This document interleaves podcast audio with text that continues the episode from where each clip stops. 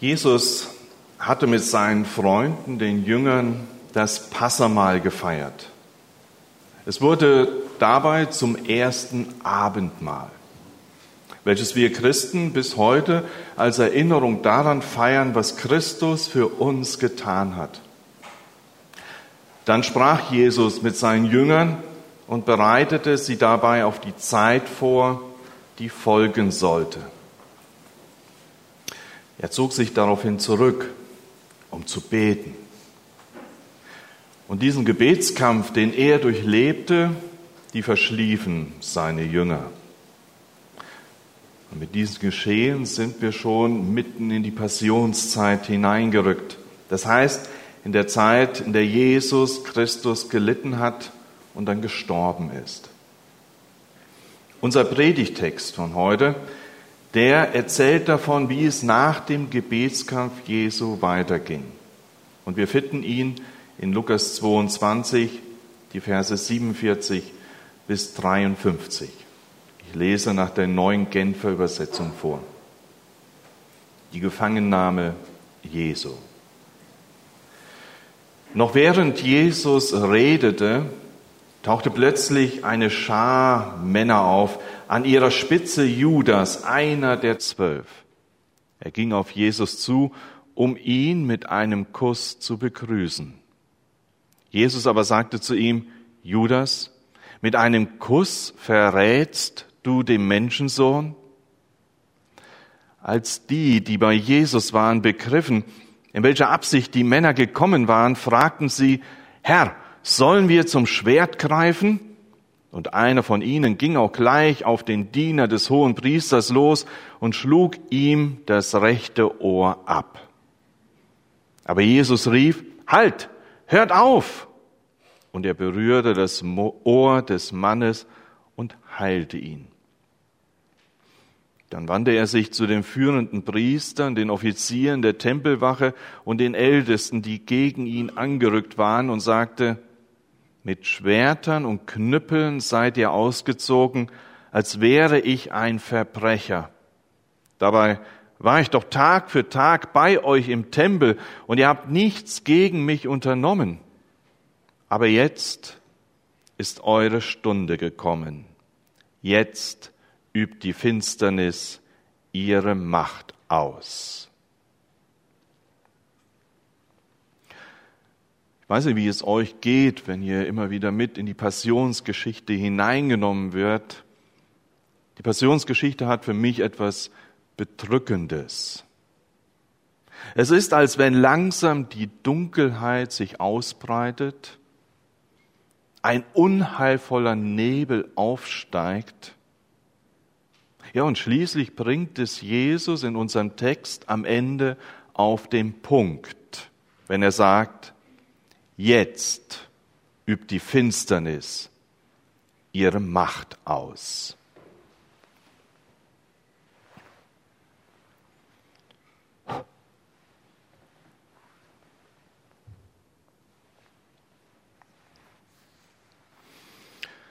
Und Jesus erlebt das hautnah. Das Erste, was wir sehen, der Freund bei den Feinden. Das Ganze geschieht überfallartig. In dem Text heißt es, als Jesus noch mit seinen Jüngern sprach, kam diese Menge, tauchte eine Schar von finster dreinblickenden Männern auf, bewaffnet mit Knüppeln und Schwertern. An deren Spitze marschiert Judas, einer von den zwölf engsten Freunden von Jesus. Ja, dann kann es doch nicht so schlimm sein. Da ist doch ein Freund mit dabei. Den kennen die Jünger, die anderen nur zu gut. Er ist einer von ihnen. Und Judas begrüßt Jesus mit einem Kuss. Das war die übliche Form einer ehrerbietigen Begrüßung eines Rabbis durch seinen Schüler. Aber hier war es das Zeichen des Verrates. In der Dunkelheit sollte dieser Kuss, diese Geste helfen, den Gesuchten zu finden und zu erkennen. Dieser Kuss signalisierte, nehmt diesen gefangen. Judas wusste, wo Jesus sich mit seinen Jüngern aufhalten würde. Er kannte den Weg und den Ort, so heißt, wird es uns in Johannes Kapitel 18 beschrieben. Der Kuss, der Zeichen des Friedens, der Liebe und der Anerkennung sein sollte, wird hier zum Zeichen der Untreue und des Verrats. Und so sagt Jesus zu Judas, Judas, mit einem Kuss verrätst du den Menschensohn? Deinen Lehrer, deinen Freund, den Messias, den Retter? Wie konnte es nur zu solch einer Veränderung kommen beim Judas? Man könnte sagen, das macht das Leben. Es wird die Geschichte erzählt von Leonardo da Vinci, dass er an seinem Bild dem Abendmahl saß und dafür einen jungen Mann suchte, der ihm als Modell für Jesus stehen sollte.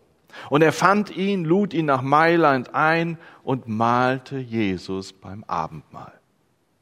Dann aber blieb das Gemälde lange Zeit unvollendet. Als er sich dann aber wieder an die Arbeit setzte und sie fortführte, ging er erneut auf die Suche.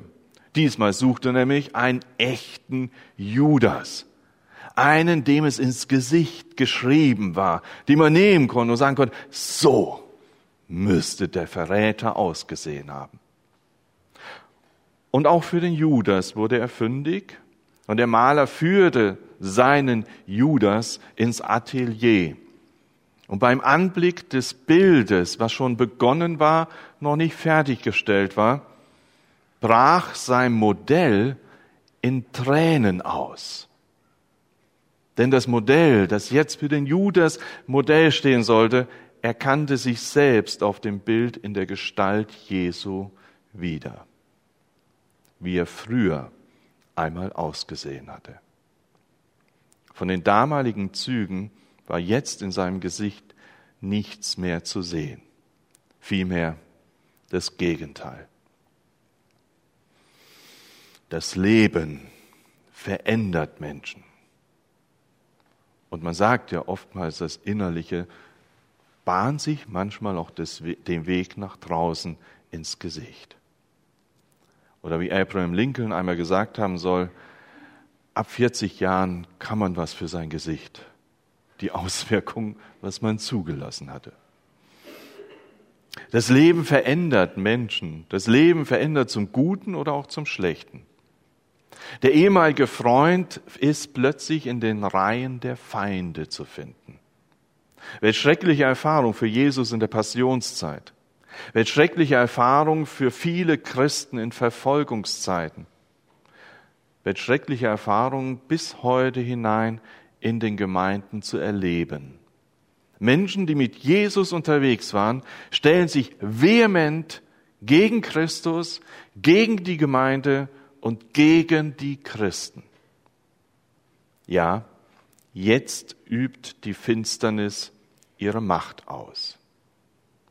Aber wir sehen auch noch ein zweites, nämlich der Übereifer der Freunde. Mit Schrecken und Bestürzung und Abscheu begreifen die anderen Jünger, was hier geschieht. In einem vorhergehenden Gespräch ging es noch um Schwerter, die sich in ihrem Besitz befanden. Die Jünger besaßen zwei von diesen kurzen, dolchartigen Schwertern, die man für die alltägliche Arbeit brauchte, aber eben auch zur Verteidigung einsetzen konnte. Nun fragen sie, ob es jetzt Zeit ist, für ihre Sache und für ihren Meister zu kämpfen. Und noch bevor Jesus antworten kann, schlägt Petrus auch schon auf einen der Häscher ein. Okay, es ist ein dilettantischer Schlag eines ungeübten Kämpfers, aber er zeigt Wirkung. Zumindest das eine, das rechte Ohr ist ab. Was wird jetzt aus dieser aufgeheizten Stimmung? Jesus geht dazwischen. Er verbietet seinen Jüngern, die bereit waren, für ihn zu kämpfen und für ihn zu sterben, weitere Gewalt auszuüben. Er heilt den Verletzten einen seiner Feinde das Ohr. Ja, Freunde können in ihrem Übereifer auch zur Gefahr oder zur Belastung werden. Das war in der Kirchengeschichte oft zu beobachten. Das schlimmste Beispiel sicherlich die Kriege, die geführt wurden im Namen Jesu, zum Beispiel die Kreuzzüge, die niemals von Gott gewollt waren. Und auch in der Gemeinde wird oft gehandelt, ohne abzuwarten, ohne auf Jesus zu hören, einfach mal schnell was tun. Bei all dem, ja, jetzt übt die Finsternis ihre Macht aus. Und schließlich wendet Jesus sich seinen Feinden zu, macht deutlich, die Feinde sind am Zug. Unter der Meute befinden sich Vertreter der führenden Priester, den Offizieren und der Tempelwache. Ihnen sagt er, wie gegen einen Aufrührer, wie gegen einen Terroristen seid ihr ausgezogen. Dabei war er doch täglich bei ihnen gewesen, hatte im Tempel gelehrt, hatte keinen Aufruhr zum Kampf oder irgendetwas losgelassen. Er hat keine Sünde getan. Am helllichten Tag trauten sie sich nicht. Aber nun in der Nacht, im Schutz der Dunkelheit, da sind sie gekommen. Ja, jetzt ist eure Stunde gekommen. Jetzt übt die Finsternis ihre Macht aus. Damit sagt er ihnen, ihr seid Werkzeuge in der Hand des Bösen, des Teufels. Das war die Situation für Jesus bei seiner Gefangennahme. Aber wie sieht es jetzt bei uns aus? Wie sieht es aus, der Kampf, in dem wir stehen?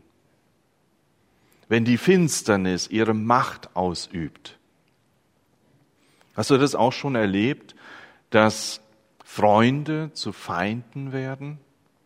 Dass der Übereifer mancher Freunde dir mehr Schaden als Nutzen gebracht hat? Hast du auch schon das erlebt, ja, wenn die Gegner Oberwasser haben und du fragst, warum Gott? Wer die tägliche Bibellese liest, war letzte Woche Sonntag bei Psalm 10. Da betet der Psalmist verzweifelt zu Gott und fragt, genau dies. Warum, Herr, bist du so fern? Warum verbirgst du dich in Zeiten der Not? Gott, wo bist du? Die anderen machen mich fertig. So schreibt es der Psalmist im Psalm 10. Die Bibel ist sehr ehrlich. Die Bibel, da merkt man, diese Emotionen, die wir spüren, werden auch darin wahrgenommen, thematisiert besonders auch in den Psalmen, dass man das nachlesen kann, dass Gott unsere Emotionen und Ängste wirklich ernst nimmt. Und die Welt um uns herum scheint doch zuletzt wirklich in manchen Ereignissen in der Dunkelheit zu versinken. Die Menschen leben in einer zunehmenden Gottesferne. Die weltweite Christenheit erlebt derzeit die stärkste Verfolgung, die es jemals in der gesamten Kirchengeschichte gab. Dazu kommen jetzt noch unsere Nöte, unsere Befindlichkeiten, nämlich unsere Krankheit, unsere Verletzungen, die uns vom Menschen zugefügt wurden, unsere Glaubenskämpfe. Liebt Gott mich denn wirklich noch? Bin ich wirklich gerettet? Will Gott mich noch? Die dunklen Mächte scheinen so mächtig zu werden. Ja, Jetzt übt die Finsternis ihre Macht aus. Wo halten wir uns da jetzt noch fest?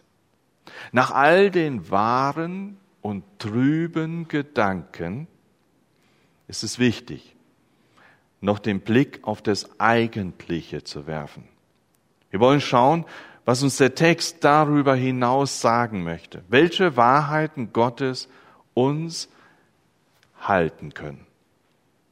Das Eigentliche. Bei all dem, was bisher gesagt wurde, ist deutlich, es ist ein Kampf, in dem wir stehen, aber es ist ein geistlicher Kampf. Paulus beschreibt das sehr treffend in Epheser 6, Vers 12. Da schreibt er, denn unser Kampf richtet sich nicht gegen Menschen aus Fleisch und Blut. Er richtet sich gegen die Mächte und Gewalten, die Weltenherrscher, die diese Finsternis regieren. Ja, er richtet sich gegen die bösen Geister, die im Reich der Lüfte herrschen. Dieser Kampf, diese Finsternis um und in uns ist nicht in erster Linie das, was wir sichtbar um uns herum wahrnehmen, sehen, greifen oder auch spüren können. Es geht viel tiefer. Hinter dem Menschen, der uns so viel Böses tun möchte, steckt eine böse Macht. Es ist nicht in erster Linie der Mensch vor uns, sondern es ist die böse Macht Satans, die uns angreift. Deshalb brauchen wir andere Waffen als diese, die uns die Welt bietet, um in diesem Kampf zu bestehen. Wir brauchen keine Schwerter, Gewehre oder Raketen, um in dem Kampf zu bestehen. Was wir brauchen, ist die Waffenrüstung Gottes, die uns eben in Epheser Kapitel 6 angeboten wird. Zum Beispiel, was wir brauchen, die Bibel, das Wort Gottes. Was wir brauchen, ist das Gebet, das Gespräch mit Gott.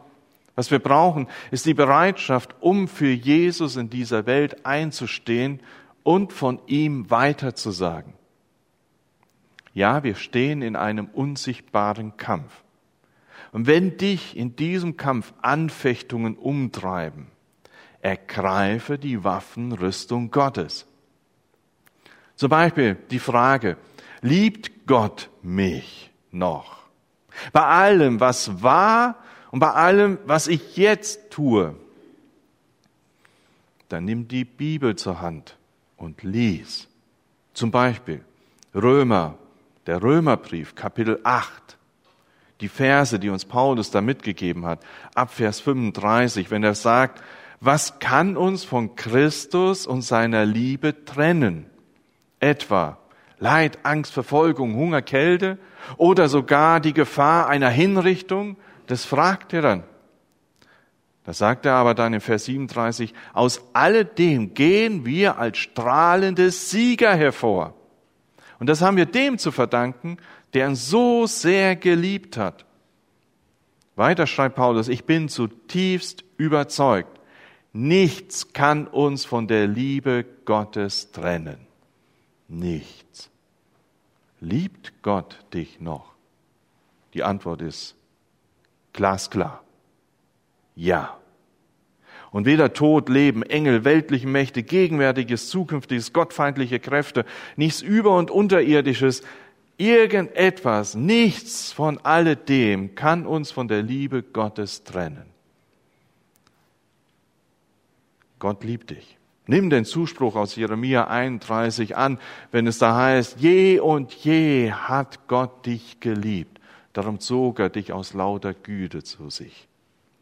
Oder die Psalmisten besingen es immer wieder, Gottes Liebe hört niemals auf. Niemals. Oder andere Frage, bin ich gerettet? Eine Frage, die viele Christen umtreibt und keine Ruhe schenkt. Bin ich wirklich gerettet? Dann ergreife den Helm des Heils, die Waffenrüstung Gottes. Lass dir sichere Gedanken von Gott schenken. Glaube dem, was Gott dir versichert hat. Und Gott versichert in seinem Wort, Christi Opfer reicht. Und wenn du das glaubst, dass Christus für dich gestorben ist, reicht es. Dann musst du nichts mehr dazu tun. Es reicht. Christus hat alles getan. Nimm Hebräer 9, Vers 28 an, wenn es heißt, ein für allemal wurde ein Opfer gebracht für dich. Ja, es ist ein geistlicher Kampf, in dem wir stehen. Und wie gut, wenn wir dann wissen dürfen, bei all dem, Jesus ist größer. In 1. Johannes 4, Vers 4 schreibt Johannes, denn der, der in euch wirkt, ist größer als der, der in dieser Welt am Werk ist. Wer ist größer? Wer ist stärker? Jesus. Johannes sagt es hier deutlich. Lest den Hebräerbrief durch. Jesus ist besser, Jesus ist schöner, Jesus ist größer. Alles übertreffend ist Jesus Christus. Das Wesentliche, das Eigentliche ist zu begreifen, mein Jesus ist stärker als alles. Und die Passionsgeschichte, die ist kein Unfall. Die Finsternis hat nicht gesiegt, sondern Christus besiegt die Finsternis.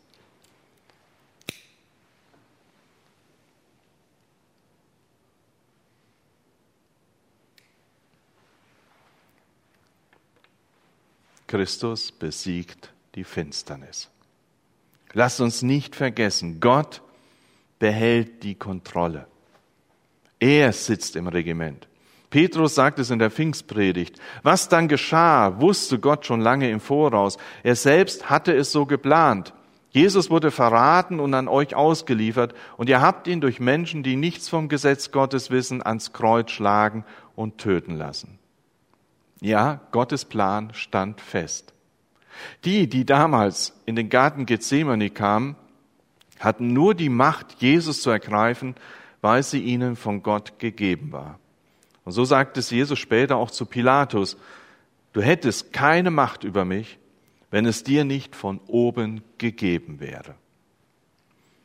Und wir dürfen darüber hinaus wissen, Jesus geht gehorsam seinen Weg. Das ist das Eigentliche. Jesus war bereit, genau das zu tun, um sich als Herr und Retter zu offenbaren. Denken wir an den Gebetskampf, der kurz vorher stattgefunden hat, wo Jesus sagte, wenn möglich, Vater im Himmel, lass diesen Kelch an mir vorübergehen. Denn es erwarteten ihn schlimme Schmerzen, schlimmste Folterung und schließlich der schreckliche Tod am Kreuz von Golgatha. Aber Jesus sagte, nicht mein, sondern dein Wille geschehe. Und so hat er es auch schon in Johannes Kapitel 6, Vers 38 ausgedrückt, wo er sagte, denn dazu bin ich vom Himmel herabgekommen, nicht um zu tun, was ich selbst will, sondern was der will, der mich beauftragt hat. Jesus ging gehorsam seinen Weg. Und das wird dann wunderbar im Christushymnus in Philippa 2 uns beschrieben. Jesu Weg in die Niedrigkeit bis hin zum Tod am Kreuz. Und dann die Erhöhung Jesu, dass einmal alle Knie sich beugen werden vor dem Herrn und Retter. Und wenn wir uns noch einmal diesem Text zuwenden, den wir eben gelesen hatten, diese Gefangennahme, da wird auch deutlich, dass der Fokus bei all dem eigentlich auf dem Verhalten Jesu liegt. Man kann bei all dem sagen, Jesus liebt bis in den Tod. Er spricht zum Beispiel den Verräter mit Namen an. Das zeigt Wertschätzung mitten im Verrat. Das ist eigentlich ein seelsorgerliches Handeln Jesu an Judas. Er gibt ihm die Möglichkeit zur Umkehr. Judas, mein Freund. Aber Judas nahm es nicht an. Jesus nimmt den Kampf nicht auf. Bis heute ist das ein Vorbild für uns in der Gemeinde, in der Mission. All das geschieht niemals mit Gewalt. Der Staat, ja, ein Staat muss in einer gefallenen Welt für Recht und Ordnung sorgen. Aber die Gemeinde Jesu hat keinen Auftrag zur Gewalt. Jesus heilt in diesem Geschehen einen Todfeind. Das ist einmalig in den Evangelien. Sonst kamen die Menschen im Glauben zu Jesus und Jesus handelte übernatürlich. Hier kam sein Feind, der, der ihn, ja, der helfen wollte, ihn mit ans Kreuz zu bringen. Und Jesus heilt ihn. Oder Jesus wendet sich seinen Verfolgern zu, er redet mit ihnen. Ja, später am Kreuz betet er sogar für sie, wenn er sagt, Vater, vergib ihnen, denn sie wissen nicht, was sie tun. In Johannes 3, Vers 16 finden wir das Mini-Evangelium, wenn es da heißt, denn so sehr hat Gott die Welt geliebt, dass er seinen einzigen Sohn gab, auf das alle, alle, die an ihn glauben, nicht verloren werden, sondern das ewige Leben empfangen. Ja, wer Jesus glaubt, dass er für seine Sünden gestorben ist, dass er auferstanden ist, der findet Vergebung, Heilung, der findet Rettung, der findet Gottes Liebe. Und schließlich, Jesus triumphiert über die Macht der Finsternis. Und an diesem Punkt lade ich euch herzlich ein, Ostern wieder herzukommen, wenn ich wieder predigen darf, weil genau das ist das Thema meiner Predigt an Ostern. Jesus triumphiert über die Macht der Finsternis. Jetzt habt ihr also einen typischen Cliffhanger, den es bei Serien und Fortsetzungsbüchern gibt. Man bekommt die Spannung mit auf den Weg auf den nächsten Teil. Herzliche Einladung.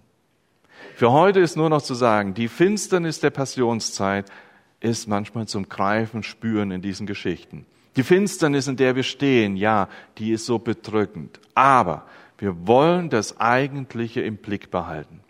Erstens, die Passion war Gottes Plan. Zweitens, bei all dem hat Gott die Kontrolle und Jesus ist größer. Und drittens, er liebt dich und mich und die ganze Welt bis hin zum Tod. Ich möchte noch mit uns beten. Herr Jesus Christus, so treten wir jetzt im Gebet vor dich. Wir wollen dich loben und preisen und dir Danke sagen für das, was du getan hast. Wir danken dir dafür, dass du die Finsternis besiegst. Wir danken dir dafür, dass du größer bist als alles. Hab Dank dafür, dass wir auf dich schauen und getrost sein dürfen. Bei all unseren Anfechtungen, du bist der Herr, der uns liebt, bis hin zum Tod. Amen.